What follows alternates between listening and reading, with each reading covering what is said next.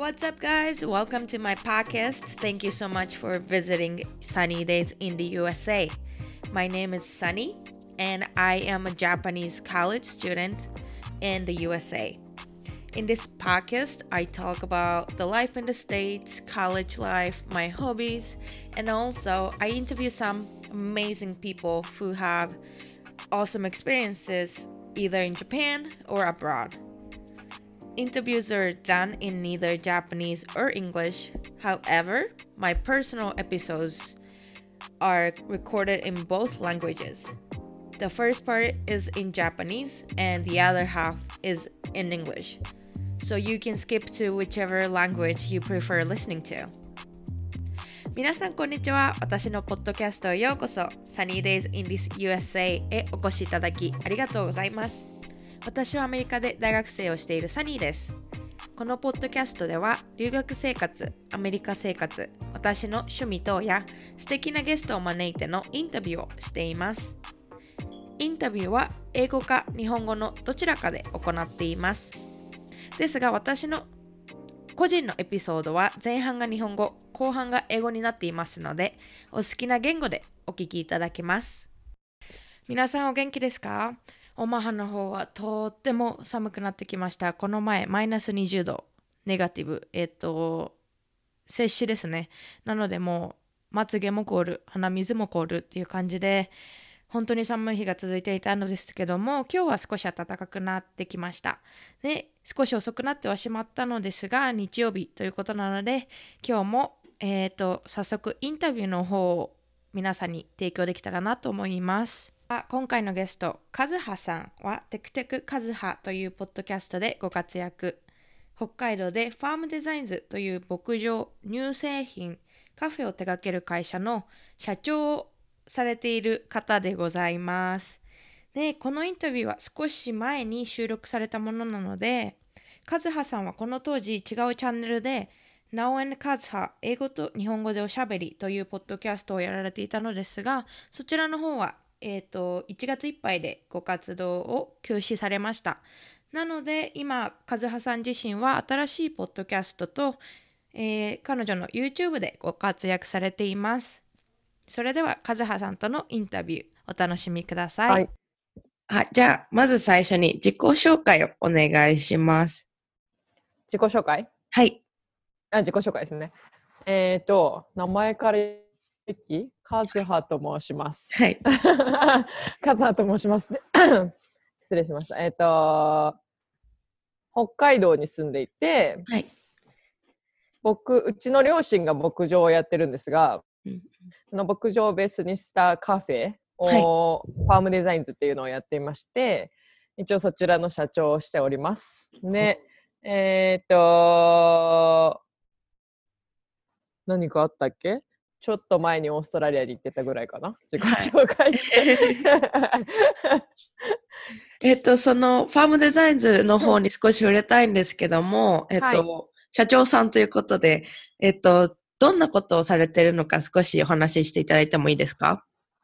えっと社長っていうのはちなみにうんと雑用と思うんですよ、私結構ね。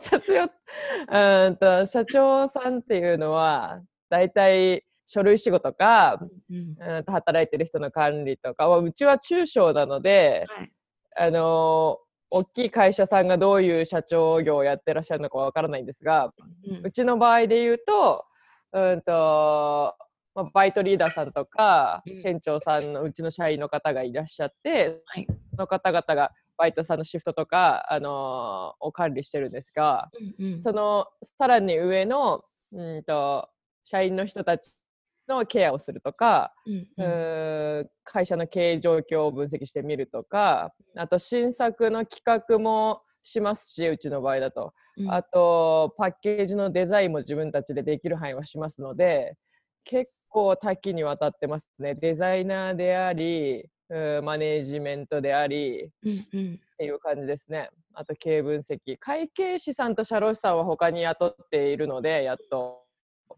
ちょっと前まではそれも全部自分たちでやっていたので、えー、そうなんですか。トータル、トータルでやってるところが、まあ多いと思います。あの、中小の方々は。そうですよね。うんえっと、そういうのは自分でもう学ばれたんですか？それとも学校に行ってとかそういうのどうされたんですか、えーと学校自体はですね実は私はアートの学校とかに興味があって、そっち系だったんですよ。はいなので、経営自体の勉強はしてません。で、うん、自分でな継いだのも、あのー継ぐ気は全くなかったので、うんうん父から。なので、えっと継ぐって決まった時に自分でひたすら勉強しましたね。まあ、あの漫画で読む経営分析の本とか、まあ漫画で読むがついてるんですけど そういう本を片っ端に買いあさって自分で勉強してる形ですからね。ああ、そうなんですね。うん、あ自分ちも自営なんで、両親はいが自営なんで、まあ、そういうのを見ててすごい大変そうだなっていつも思ってた。あーそうですよね。自営の両親を持ってると多分そんな感じだと思います。うんうん そうなんですね。で、カフェの方は、今は、あの、少し留学の話もさ後で触れさせてもらうんですけども、バリスタとしてもご活躍されてるんですか？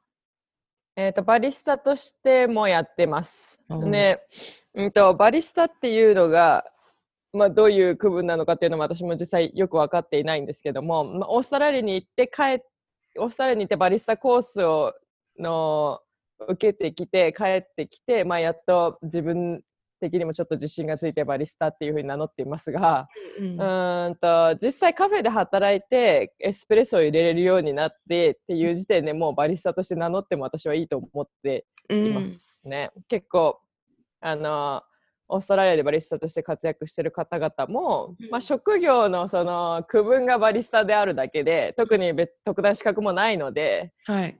っていうところではもう名乗っちゃっていいんじゃねえかっていう ふうに最近思いますけどね。うん日本はそういうのは厳しかったりはするんですか？資格がないと名乗ってはいけないとかは。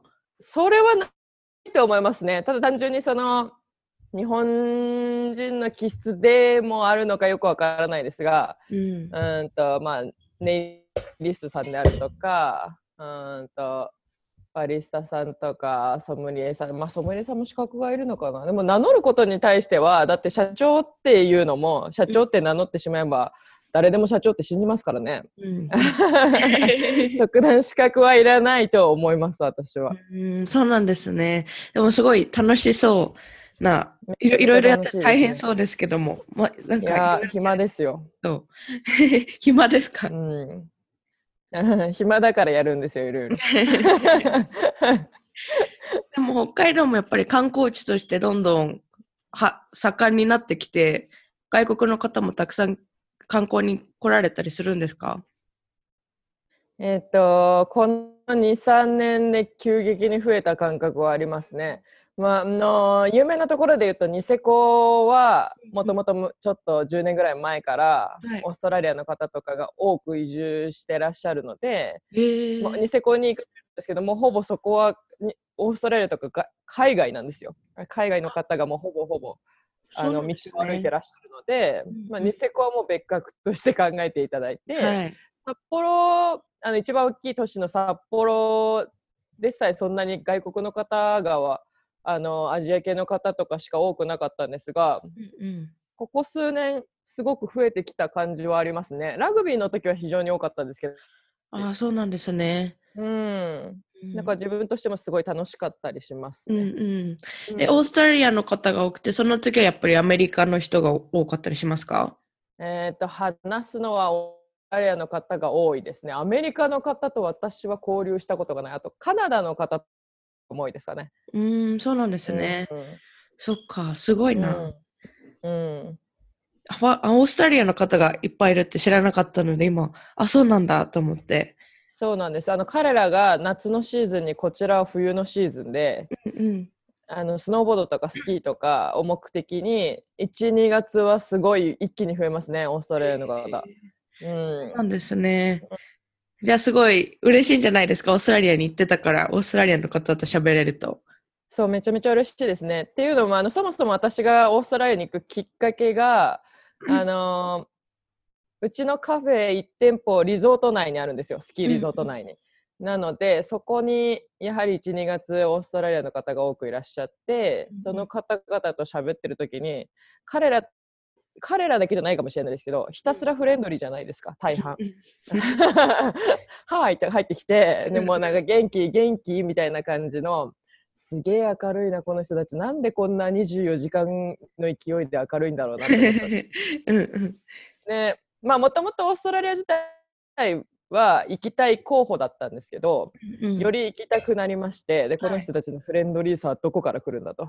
うんでまあちょうどあとメルボルンっていう街自体もコーヒーですごい有名な街ですのでうん。でその位置にフレンドリーコーヒーであと街も見たいっていうなんか3つぐらいの要素が重なってうん。メルボルンに行くことにはなったんですけど。そうなんですね。うん。オーストラリアに行ってみてフフレンドリーさの利用は分かりましたか？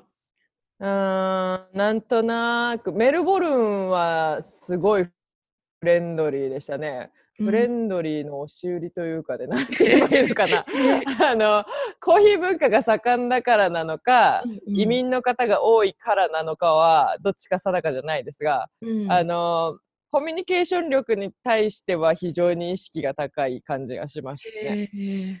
そうなんですね。でそうシドニーも一泊で旅行にその間行ってきたんですけど、シドニーよりもメルボルンの方がフレンドリーさを感じましたね。へえでもやっぱり大きい都市だと人ってちょっと冷たくなるのかなって思ってたんですけどそんなこともなくって感じですか？そうなんですよ。メルボルンに関しては会う人会う人大体、あのーにっこり話しかけてくれる感じでしたかね。嫌なこと一個もなかったし、ううんん、と思います。そうなんですね。じゃあ結構留学先としてはおすすめの地っていう感じですかね。かなりおすすめですね、メルボルンは。うん まあ他のね、あのーワーホリで行った子たちは、うんとその後バイトとか、あのジャパレスってジャパニーズレストランで働いたりとかする子も出てくるのでそういう環境下に対してはやっぱりちょっとあのマイナスの面も聞きましたけども、うん、うん確かに。ねあ。そうなんですね。で、あの、まあ、その、バリスタの留学と英語を学ばれる留学を最近されたと思うんですけども、うんそれに至る決意のきっかけ、少し理由もあったんですけども、留学っていうのは昔から興味があったんですか？留学ワーキングホリデー自体に非常に興味があってうん。なんか20代の前半からワーホリギリギリまでうん結構考えてはいたんですが、まあ、タイミング的にも社長になったりとかその間いろいろあって、うんっていうあの言い訳をしながら 過ごしていたらあっという間にワーホリの期間を過ぎてしまいっうん。ていう感じですね。やっとこの前の6週間うん。行けた感じですね。うん。その6週間行けた決意は何だったんでしょうね。自分でもなんかなんとなく思うね。行きたいなっていうのが急に行こうっていう風になって、まあオーストラリアの方と喋ってるた時のなんか学びこの人たちのあのバックグラウンドを学びたいっていうのが一番大きな理由だった記憶があります。うん。そうなんですね。うん、でちょうど英語もダラダラダラダラ勉強を続けてたんでうんうん。多分もう10年ぐらい続けてると思うんですけど、うん。全然本気出してなくて。うんうん。全然本気出してなかったんですよ。まあ単純にそのまあ今でいうオンライン英会話の、うん。えー、と30分うん200円とかいうやつでやってる気になってるだけ。うん。受けてよし終わったっつって別に復習とかもせず、うんうん。ね、英語の本を買っては溜め込んであのやってる気になってるだけっていう感じだったので、まあ、この3年23年で急にやっぱりあのリゾートにお店を出してるっていうのがきっかけかもしれないですね。うん。ここのお店自体はまだ23年なので、はい。まあ、来てお客様と話すタイミングが増えて、うんうん。ね、やっぱり交流楽しいなと思ったんですよ。あっちのい、う文化の違う方々と英語で喋った時にいろんな意見があって日本人だけではなく。うんで本人の人たちとすごい交流を持ってた時期でもあったので社長始めたばかりで。はい。でさらにその次のステップで海外の方々はどんなあの意識を持っているんだろうっていうところがうんきっかけかもしれないですね。うん。うん。うんで、バイトの方だったりとか、社員の方で英語を喋る方もいらっしゃるんですか？えー、とうちの社員の中ではワーキングホリデー組が2人3人ぐらいいるのでその人人たちは英語喋れますけどうんうん。8割は、ね、全く英語喋れないですね。うーん、そうなんですね。あのリゾートのお店のバイトたちはバイトさんたちは割ともう喋んなきゃいけない環境下に置かれるので、うんえー、とオーダーの受け答えぐらいは自分たちでできるようになっていきます。うーん。う私が別に教えることは一切なくもう自分たちの意思で何とかしろっていうスタイルなので本人主義な感じで。そうそうそうそうそうねあの嫌なことを教えられても覚えないから人はうん、確かに、確かに。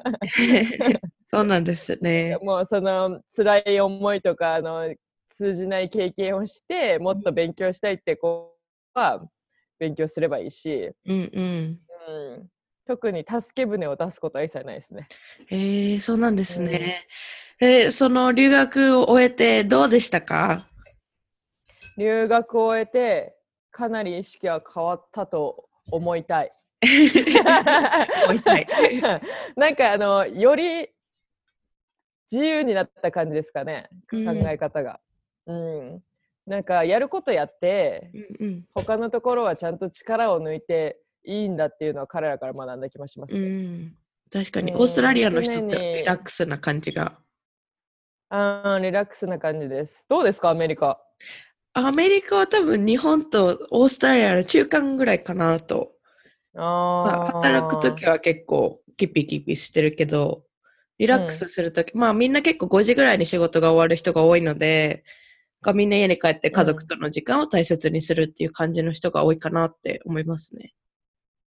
うーんそれはなんかオーストラリアも同じようなスタイルだと思いますね。でもあの金曜日は会ってないような感じがするんですけどそうですね。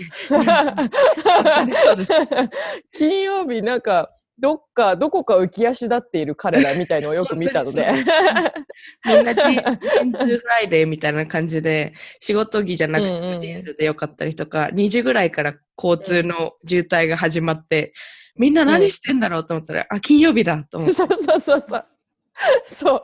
金曜日昼ぐらいから大体なんかどこかしらでパーティーが始まっていてうん？なんでなんで？学校もないないですしね基本的にあの日中の人たちの金曜日ってそうですね。私は夜間だったので金曜日もあったんであ、すけどそうなんですねに。そう日中組は普通にあなくてそれはどういうことだと思いながら、うん、確かに。っていうのもねうんあのそのうちどうでもよくなってきましたよね。うん だってそれでもねすごい勉強できる人は勉強してるしうん働いてる人はすごいのし上がっていくしだから彼らの集中力のあの出し方がすごい勉強になりましたよね。確かに。走ってやるとこやってうん休むとこ休むみたいなうんうんのは、あの日本のテレビって大体その海外の休みに対してフォーカスするじゃないですか。うんうんあのーこんなになんか何時間しか働かなくてこんなに休みが多くて最高ですよねっていうテレビ番組を、ま、昔よく見たんですけど、うんそういうことじゃないだろうと思っていて それでに。そそんなことだったらこんなに発展してねえだろうとか思いながら。そうですね。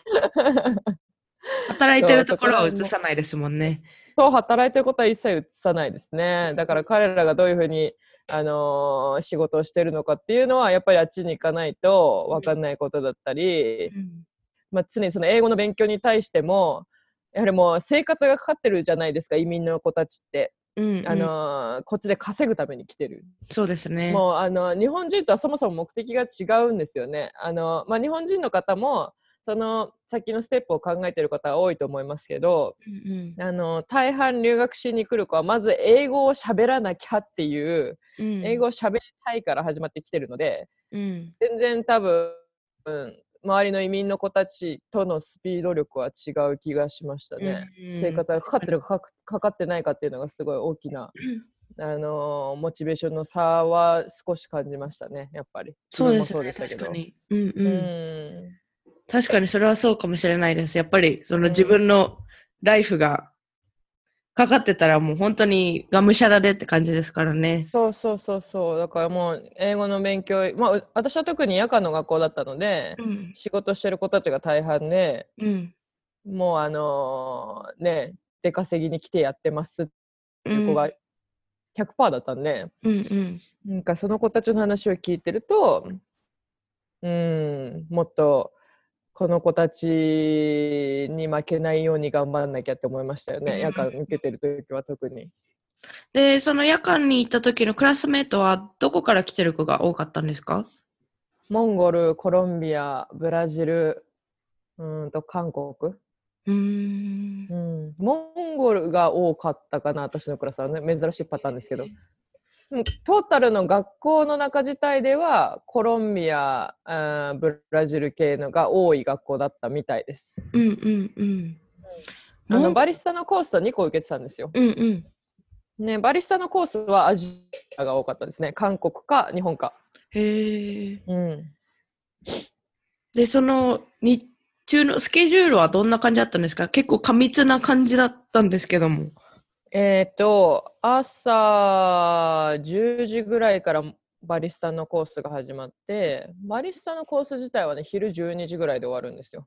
うんうん。ね、私の夜間のコースは夕方5時からだったんですよ。うーん。5時、夕方5時から夜の9時まで。うんうん。で、その間の何時間かすごい暇に最初は見えたんですけど、あの夜間のコースが IL2 ってあの TOEIC のもっと留学版みたいななんかスピーキングテストとかもある、あのコースを受けていたので、のその人たちについていくのにその自分で補習をしなきゃいけないなって途中から思ったとか 2, 回うん1回目の授業を受けた段階でやべえと思ったので、うんうんもうその間は英語の授勉強自主学習に当ててるか、うん。あとは、うん、とバリスタコースでエスプレッソのマシンを自由に自由というか自分たちで予約すれば使えたのでうんその自主練の時間にも当てていたので2日目以降はもうパンパンでしたね1日のスケジュールが。へえ。い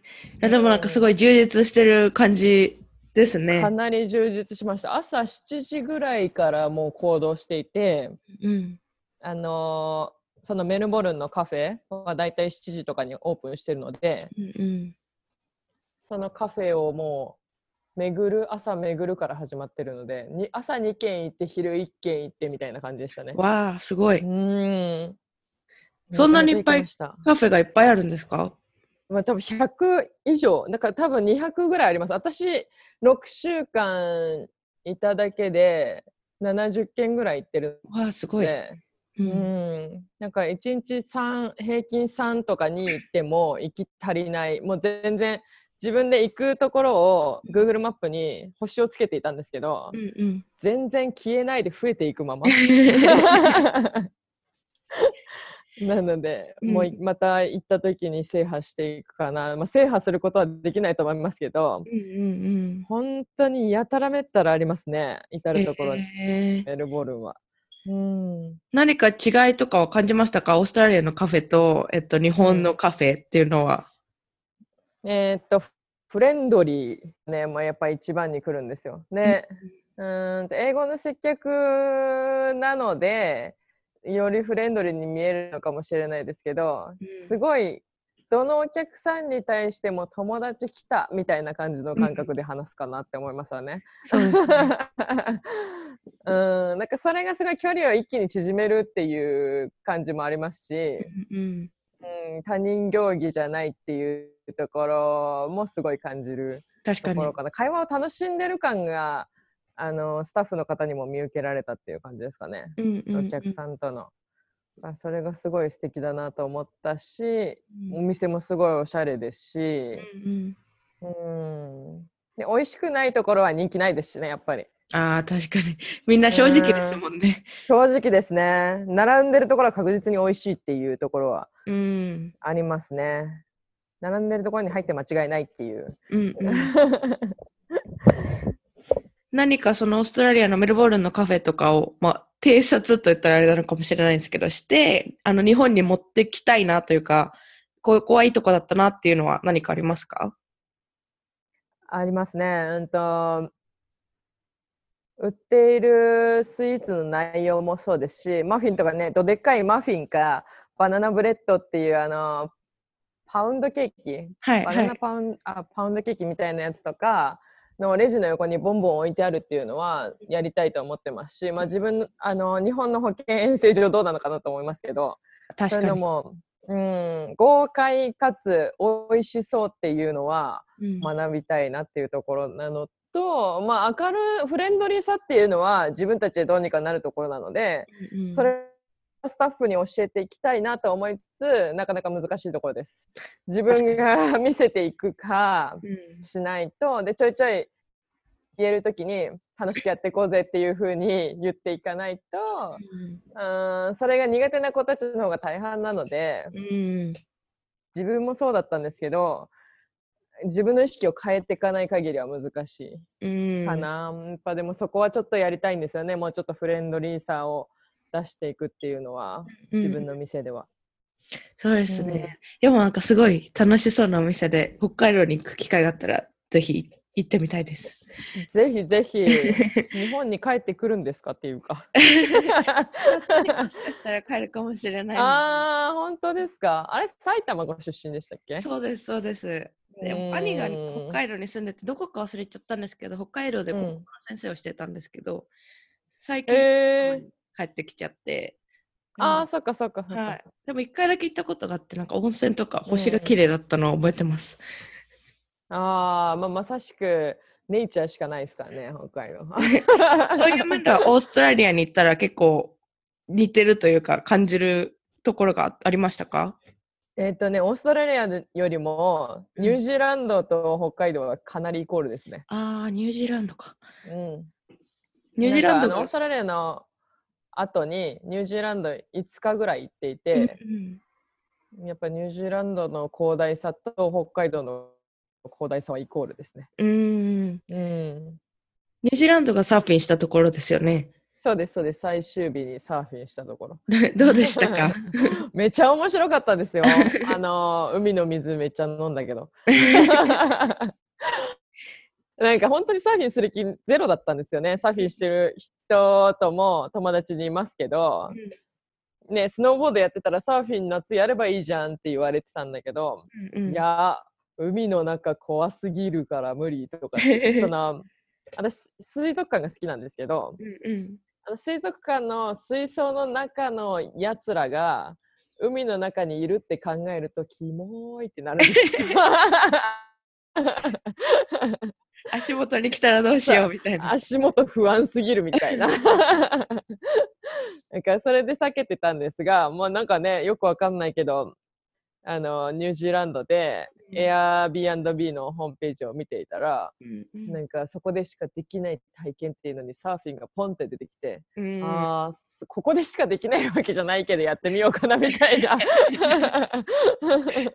そこはアドバタイズメントに載せられてって感じですね。そうアドバタイズに載せられて。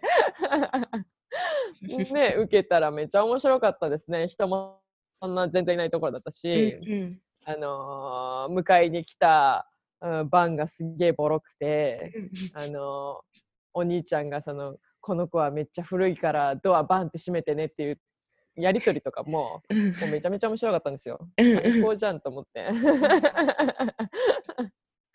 そんなこんな。うん、でなんかポッドキャスト聞いたら、えっと、ローカルの子もそのクラスにいたって言ってたんですけどもローカルの子でサーフィンしてないんですか逆に？えっと私が受けたのはねローカルの子供たちか、うん、子供たちがどっから来たのかはそういえば聞くの忘れたんですけど、うんおじいちゃんおばあちゃんと一緒に来てたから、うん多分ニュージーの子だと思うでもみ結構してると思いますよサーフィンその周りにいた人たちは確実にローカルの人たちだと思いますし、うんうんううん。ん。えー、素敵。オーストラリアでは聞かなかったですね、サーフィンし。あ、違った。あの、オーストラリアの 友達一人サーフィンしてるわ。うん。なんか結構してる人は多いのかもしれない。うんうん。うん。北海道ってサーフィンできるとこあるんですか？北海道サーフィンできるとこいっぱいありますよ。あ、そうなんですね。うん。で、あの、私の友達は結構行ってるので、うんやれるところは多いかもしれないですね。まあ、あの、本州、あ本州って言い方ある北海道の人はね、北海道以外は本州って言うんですよ。あので東京の人たちとかやっぱあのそっちの湘南とかのエリアだと多いかもしれないですけどね、できる人。うん、確かにと思います。今年の夏からサーフィン、日本でも北海道でもデビューって感じですか？あレンタルできればデビューするけどな あの何でもそうですけどスタートするのにうんお金がかかりすぎるからな、スノーボードも確かに、確かに。サーフィンは揃えないと思いますねそんな頻度いかないと思うので、だからどっかそれこそニュージーランドみたいにレンタルでしてやろうかなっていうタイミングがあれば北海道でもやるかなっていう感じですね。うんうんうんでもそういうの楽しいですね。夏は何かができて、冬は何かができてっていうのは。うん、楽しいですね。やっぱり自分次第だと思いますよ。楽しめるか楽しめないかっていうのは。うんうん。うん、確かに。全然引きこもってるのも非常に楽しいですし、あの私も全然アニメとか部屋で引きこもって見る日もありますし、うんうん。なんかイメージがね常に動いてる人っていう風になってるので私の、ま、周りから見る私っていうのうんなんか引きこもるとかないでしょって言われるんですけどめちゃめちゃ漫画とかアニメとか好きなのでうんうん。引きこもる日も1日ぐらいあるさっつっていう いや、でも本当に漫画読んでるの一番幸せ感じます、私。一番幸せですよね。うん。最高かよって思って で、えっと、やっぱお仕事されてる中での留学っていうのは、はい。と躊躇したりとか、どうしようかなっていうのはありましたか？な躊躇しましたよ。めちゃめちゃ躊躇しましたね。まあ社長っていうのもあるしまあは他の方々からも言われましたけど社長で行けるの6週間もって言われましたけど、うんうんまあそれはやはりその甘えれるところは甘えようっていう精神にもなりましたけど両親がまだめちゃめちゃ健在なのと、うんううんちの父親が今会長職に一応なっていて私が社長なので、うん。で母が専門やっていて、はい。ね、彼らが始めた事業で、ね、彼らも全然今やる気がめちゃめちゃあるのでその2人にお任せしてうん。私は行ってもよろしいでしょうか？4週間ぐらいって最初4週間っていう話をしてたんですよ。ね4週間ぐらい行ってもよろしいでしょうか？っていうお話を、あのしてみたら、あの会長、まあ、うちの父の方からうん1年ぐらい行ってきたらどうだっていうすげえ軽い返事が来て すごい。いや1年は無理だろうっていううちの母の鋭いツッコミが入って さすがに。で間間を取って6週間になりましたけどえー、そうなんですね。お父さんは結構。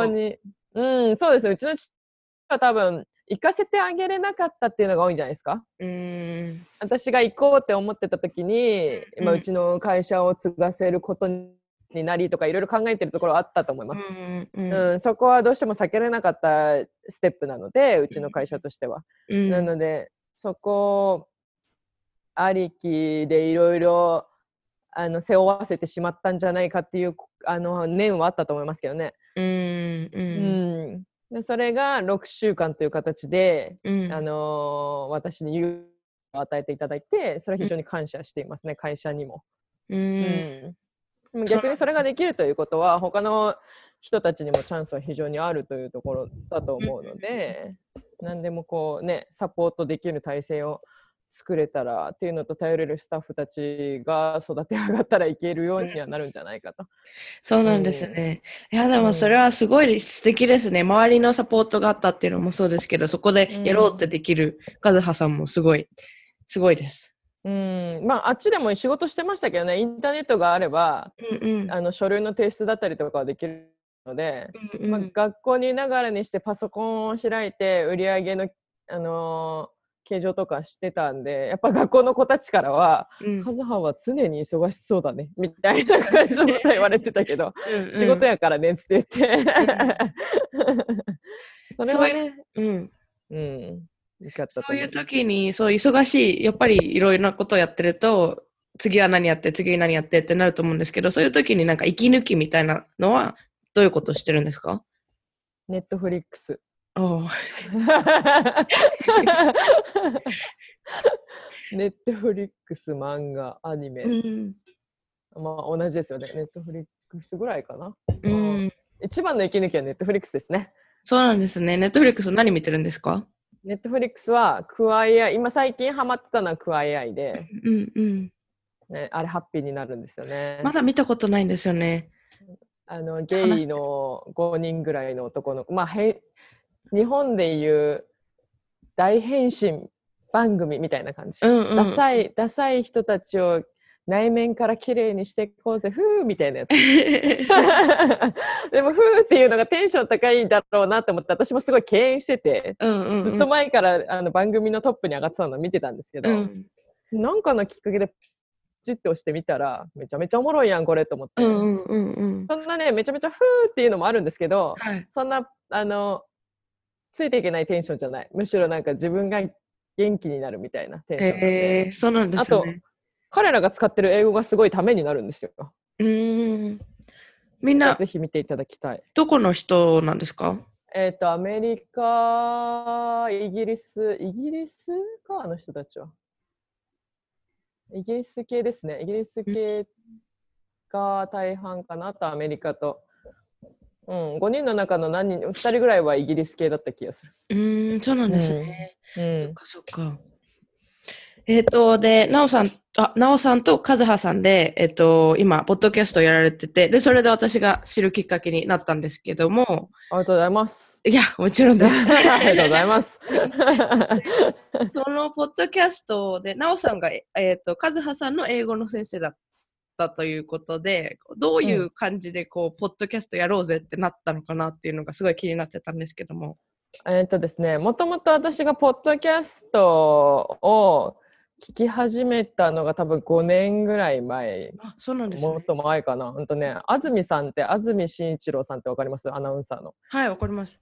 あの人が、あの TBS ラジオ、まだ TBS ラジオさんがポッドキャストに載ってる時代で、はい。つい2年ぐらい前に全全撤回、撤去しちゃしちゃいましたけど、ええ。えっとその TBS ラジオの安住紳一郎の日曜天国を聞き始めたのがきっかけなんですよ、ポッドキャストを聞き始めたのが。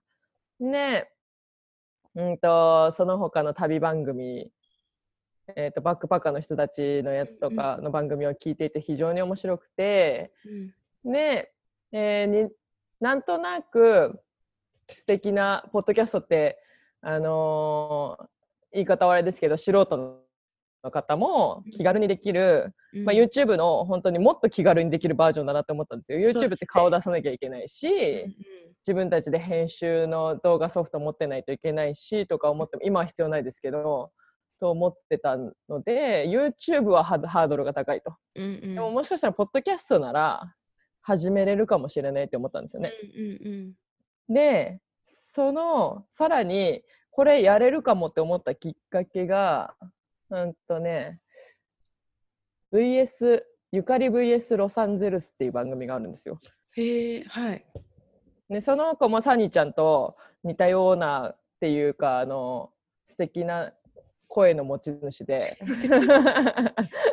でその子もなんかロサンゼルスで映画の関係の仕事をしながら個人で配信してることですね。うんうん。ねその子の番組を聞いた時に一人ですごいね頑張ってる頑張って放送してるなこの子追い上げたいって思ったんですよ。すごい。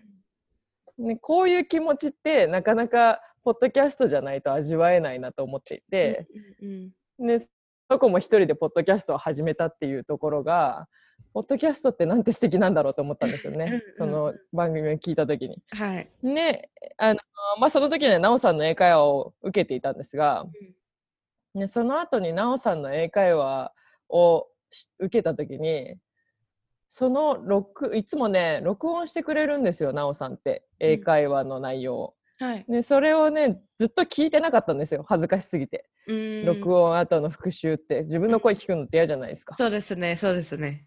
そう。でもその授業の内容でどうしても振り返らなきゃいけない単語が1個あったんですよ。単語この単語前言ってたよね。でも何の単語だっけって2人でなってなおさんと。うんうん。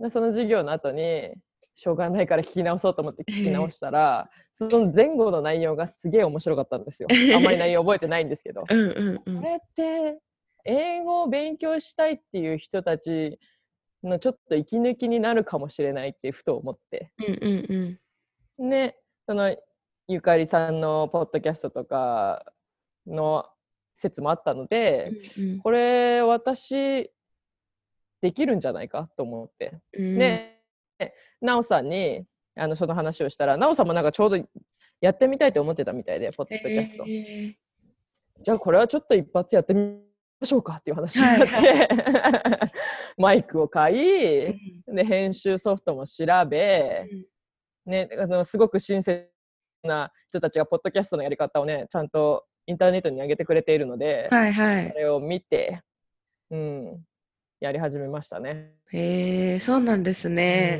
うんはいで、なおさんは、えっと、東京の方に住んでらっしゃるそう、ねなおさんは東京の方です。うんえー、と横浜の方と言えばいいのか、海老名か、海老名ですね。うん、そうなんですね。そっうかそっか。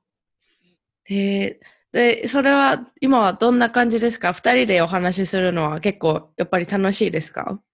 めちゃめちゃ楽しいですよ、なおパイセン。そうなんかあの、いつの姉かの、私は兄弟2人なんですよ、弟と2人なんですけど、うんなおさんも、あ、なおさんお姉さんいたっけな？じゃあ弟がいるのか。弟、なおさんが何人兄弟か今すっかり忘れましたが、弟さんはいらっしゃる。うんで、えっと、お姉ちゃんかのような人なので、もう彼女には恋愛の話から仕事の話から何でも話してるわけですね、このうん2年ぐらいの間に。はい。うん。だから非常に楽しいですね、いつ話しても。うん、それはとっても羨ましいです。あの、パートナーがいるっていうのが。いや、ですよね。うんい。や、そうだと思いますよ。よく頑張ってるな、一人でと思って。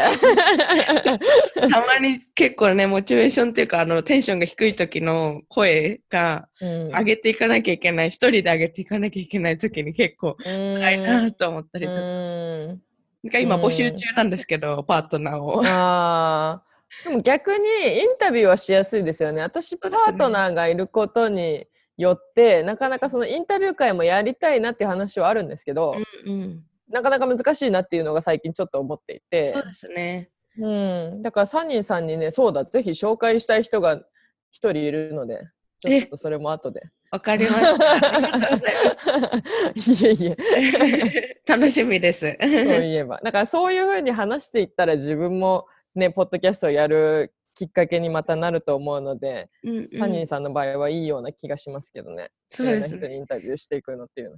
うん、でやっぱり日本人の今女性の方もすごい増えているみたいなのですごい楽しいですけど、なんかコミュニティがなんか増えてるみたいで。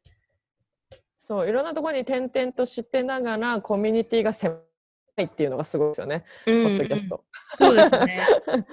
皆さん結構やっぱお仕事の話とかキャリアの話をされる方が多いので、まあそんなにうんすごいインタビューをしてもちょっと私の方があんまり気持ちが分かれないっていうのがあるんですけども。うーんでも違うそのサニーさんと話すことによって違う面が見れるっていうのは多いと思うので別にそこまで考えなくてもいいと思いますけどね。わかりました。もうちょっとアプローチしていけます。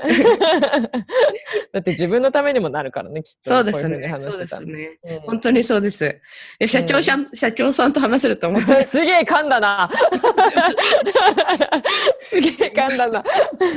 いや、あの、社長っていうのは単純に言葉だけなので、個人の人たちがいかにっていうのはあると思いますよ。私も社長って何たらやってずっと思いながら過ごしていて、うんその社長になりたての時は、別に会長から何も引き継いだわけではないので、自分から世の中の社長さんに会いに行ったんですよ。本当に。うんうん、もう社長数珠つなぎみたいな感じでうん社長から社長へみたいな感じのうん体験をして、でも別にその後残ってる人たちっていうのは、うんうん。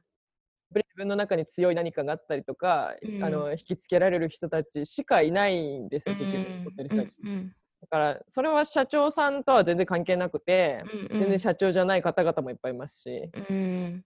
うーんそれはやっぱね人だと思いますね。ううんん、社長確かに。っていうよりも。でそのまあ牧場とかそういう系の経営されてる方って女性の方は結構多いんですか？えーと最近増えてきているようです。んそうなんですね。うん。女性だけでもうーんとね新規収納って移住移住者の方々で新しく牧場をやるっていう方々の条件として、うん。まず夫婦じゃなきゃダメっていうのが昔あっ今もあるところあるのかな？今は結構改善されてるんですけどもともとの条件が夫婦であることとかいう制限があるので、うんうん。女性だけで始めるっていうのがそもそも最近まで難しかったんですよ。へえうん、最近増えてきたのはその条件が、えー、となくなってとかいろいろあるので、うんうん。そういうことだと思います。そうなんですね。そっか、うん、であと和葉さん自体個人で YouTube もされてると思うんですけどもはい。それはどうどんな感じですか？あと難しいですか？やっぱり編集とかもあるし。うーんとね個人では YouTube を始めたのはオーストラリアに行くのに何か一緒に始めたいと思っていて、うんうん。でその時にちょうど YouTube YouTuber の方でうんとインドのうん屋台をひたすら撮ってゆるいコメントをつけている人がいいたんですよ。今ど忘れしちゃったな。そうなの。すごくね面白いんですよ、うんうん。あへうん。でその人の YouTube を見てこれならあの自分も、えー映んなそのその YouTube 動画はうん。その人個人は全く映ってないんですよ、ああそうなんですよね。うんうん。ひたすらその屋台のおっちゃんの調理姿をうん。録音録画してあのコメントをつけてっていう人なのうで、んこれなら私もできるかもしれないと思って、うんうん iPhone と友達から買った iPhone ぶれないようにするスタビライザーっていうのと持ってオーストラリア行って鳥の。で編集は結構ね最近多分 YouTuber の方々のおかげでうんうん。簡単な編動画の編集ソフトが出てきているので、ああはい。うん、それで編集しています。うーんそうなんですね。うん、だからすげえ溜まってるんですよ、出したい映像は。うんうん。でも編集に多分2時間ぐらいかかって、私のやつでも2時間ぐらいはかけて、かかっちゃってるので、うん。そのテンションが乗るときしかやってないですね。うん確かに。ややっぱり編集まあ何にしても時間ちょっとかかりますもんねうん、そうです、そうです。でこれからはこれからも YouTube も続けていこうと思ってるんですか？でオーストラリアのネタが非常に溜まっているので、うんそれを小出しにしながら続けていきますね。で、その多分あいつ小出しにしてる間にまた新しい旅行をしそうな気がするので、うんうんそこで撮ったらまた流すっていう感じにするかなとうんは思ってますけど。そうなんですね。楽しみですね、それも。次の旅行も。ありがとうございます。そう、あ旅行は好きなのでね、やっぱり。うんうん。次はどこに行こうと考えられてるんですか？ニューヨーク、おうイタリア、ニューヨークからのイタリアですかね。ニューヨークからの？イタリア。うん、ニューヨーク行って、ニューヨークからイタリアに飛んで、イタリアから日本に帰ってこようかなとか。へえ、すごい。でそれそれが私イタリアに行く気は全くなかったんですけど、その時にね、同時期に。うんうん。その一緒に行きたいっていう友達が、うん笠原さんこれニューヨークからイタリアって近いんじゃない？安いんじゃない？みたいな話になって、うん嘘だろ？って言って言ったら、まあ、確かに見てみたら裏あのくるっとね地図をあのくっつけたら近いんですよね。確かに。安いんですよあ、そうなんですか。3万とかでいけるのかな？多分一番安いのでこの前見たら1万4000円とかでいけたんですよそうなんですか。嘘だろうと思ってこれは確かにニューヨーク行って日本に戻ってきてまたイタリアに行くのに日本からイタリアっていう金額をがなくなるじゃんと思って、うんうん。それはちょっと前向きに検討しますっていう感じ。でもそれ頭いいですね。そっちの方がやっぱ確かに物理的に近いから。うんうんそうそうそうそう、一気に一見じゃんっていう話になって、そうですね。俺はその方向でちょっとい行ってみようかみたいな感じはうんうんうんありますね。楽しみですね。めちゃめちゃ楽しい。えーどっちもね、本当いつかは行きたいと思っていた2都市。うんうんうん。うん。あれえっ、と、ソニーさん、ど、どこに住んでらっしゃいましたっけ？真ん中です。あ、真ん中ね。真ん中真ん中は遠いな。ニューヨークからは。来るとこないないから、本当に。もう来るとこない。私がニューヨークで売っちゃいたいから。あね、それはちょっとあの日付一応お知らせしますわ。ニューヨーク。真ん中だから行きやすいんですけどね、どっちの端も。あ、そうね。名古屋みたいな言い方したね。真ん中だからとか。うんそうだからどっちにも行けるっていう。じゃあね、とりあえずあの日程決まったらお知らせする形でねあちらで落ち合えたらいいですね。イタリアも連れてってほしいです。イタリアも一緒に行く？それも全然いいけど。イタリア行ってみた。ご飯が美味しそうだなと思って。いや、絶対美味しい。いや、そのためですよ。もう食、食が一番大事ですからね、海外でうんね。うんうん。そうですよね。うん。そっか、楽しみですね。いいな、旅行いっぱい。行かないんですか？いや、そのうちあの、お仕事してお金を貯めたらいろんなところに行きたいと思います。そうね、まさしくですね。うん、本当に。うんでは、えっと、留学をしたいとか、英語を学びたいとかいうリスナーさんに向けて、まあ、アドバイスだったりとか、チップだったりとか、チップっていうのかな？いよいよチップス。チップスですね。はい、うんお願いします。うーん。英語の学びたいと留学したい。うん、何のために英語を学ぶかですよね。うんうん。英語をただ上手くなりたいっていう目標だけだとなかなか英語留学の間に英語をうんうん上達させるというのは非常に難しいと感じていて、うんモチベーションがその先の何にあるかっていうところだと思ってますね。うんうんワーホリで行ってる子たちもお金を貯めるために行くっていうんだったらそのお金を貯めるためにまず英語を勉強しなきゃいけないわけですよ。うんベースがそもそもローカルの子たちとは違うわけですから確かに。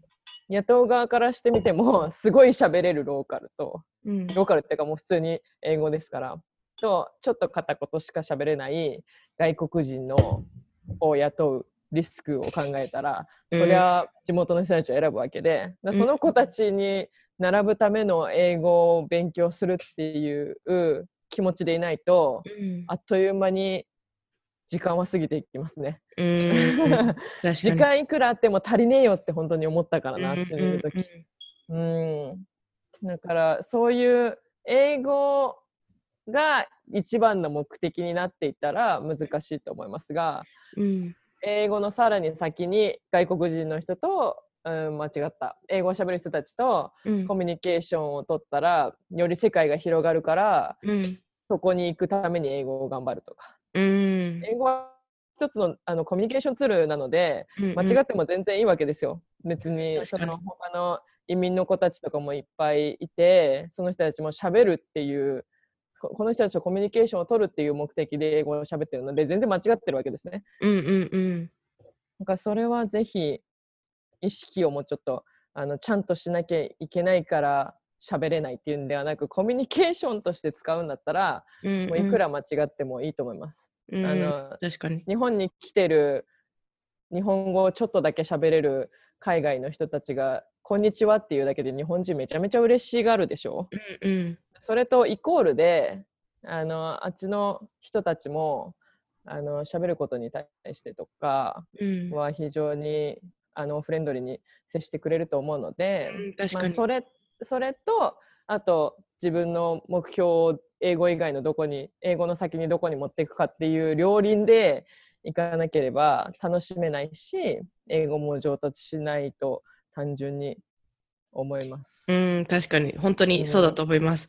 やっぱりうん。学生とかで来る留学するとやっぱりそういうところが少し抜けちゃうというかまり考えないで来るのも多いのかなとは思うんですけども、やっぱりそういう意識がないと、向上がなかなかついてこないとは思いますね。そうですね。その留学先の大学でね、まあ、例えば経済のことを学びたい、うん、けど経済のその手前に英語が分かんないっていうのがあるっていうんだったら、うんうん、まあ、その先の経済を学ぶために英語をめちゃめちゃ勉強しなきゃっていう風なモチベーションになるでしょうから、うんうん、やっぱその英語の先に何があるかっていうのが非常にイメージするのは大事だと思いますね。うん、確かに。確かに、うん、そうですね。ありがとうございました。では、えっと、最後にリスナーの方がどこでカズハさんを探せるか、ポッドキャストだったら YouTube だったら 少し番宣をお願いします。どこで探せるか、なんかウォーリーを探せみたいな。えっと、どこで探せるか。うんと、ポッドキャストは、なおカズハで検索をかけていただければ、えっと、私、二人の女の女性のイラストが眼鏡かけた私と、な、は、お、い、さんでちょっと、身長が低くなってる女の人とのイラストのねあれまさしく私たちの身長差なんですけどあのイラスト イラスト描いてくれた人私たちと会ってないんですよその時。なのにあの絶妙な身長差を表現したっていう彼にすごい称賛をしたい私。